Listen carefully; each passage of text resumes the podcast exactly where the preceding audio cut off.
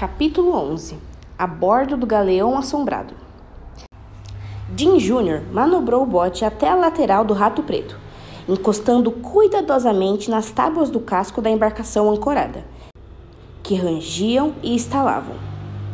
O navio era sólido, mas Jim notou um estranho brilho ao seu redor.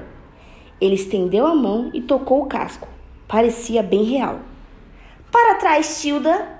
Avisou ele quando tirou a corda com o gancho da bolsa de couro. Com um movimento seguro, ele lançou o gancho para cima em meio à neblina.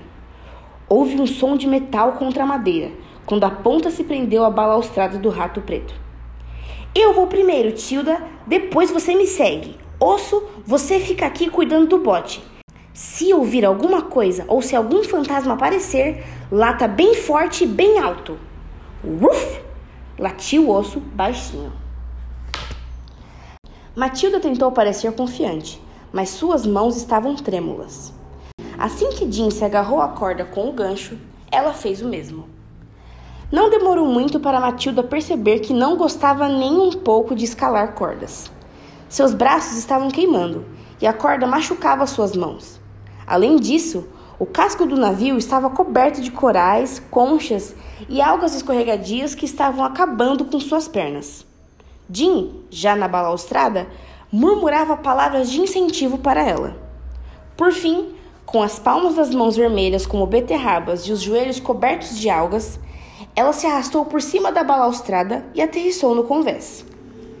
Jim estava preparando um bloco de polias para baixar o butim para o nosso bote explicou ele.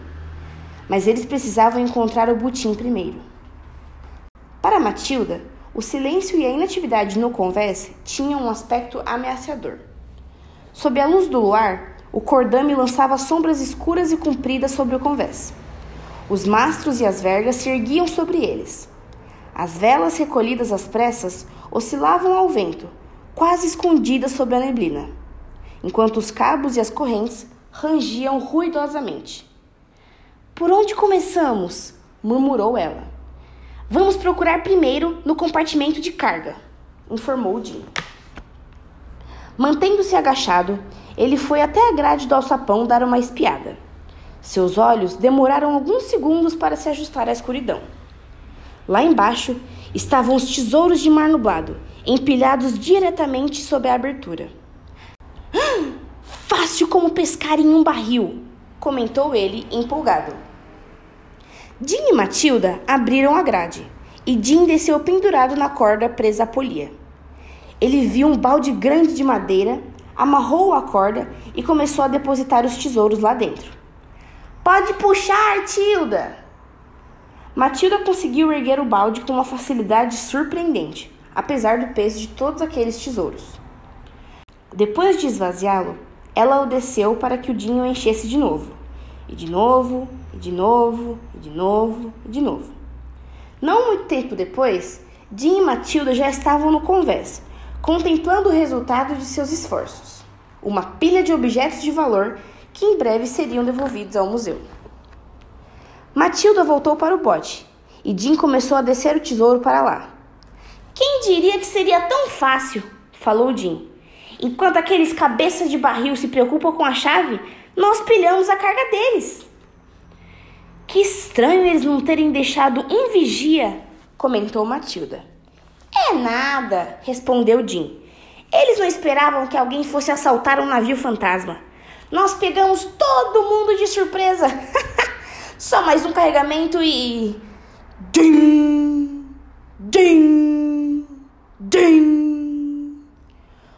O sino do rato preto ressoou no tombadilho, ecoando pela noite. Jim e Matilda não estavam sozinhos. A bordo do buraco negro, os bandeira pirata estavam cercados.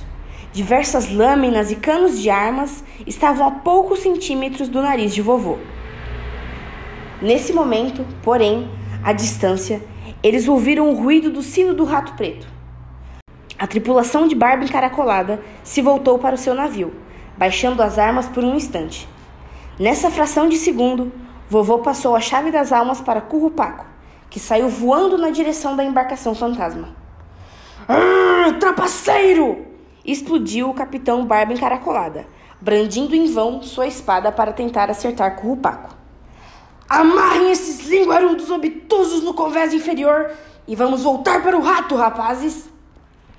Encostando o rosto contra o de vovô, Barba Encaracolada grunhiu.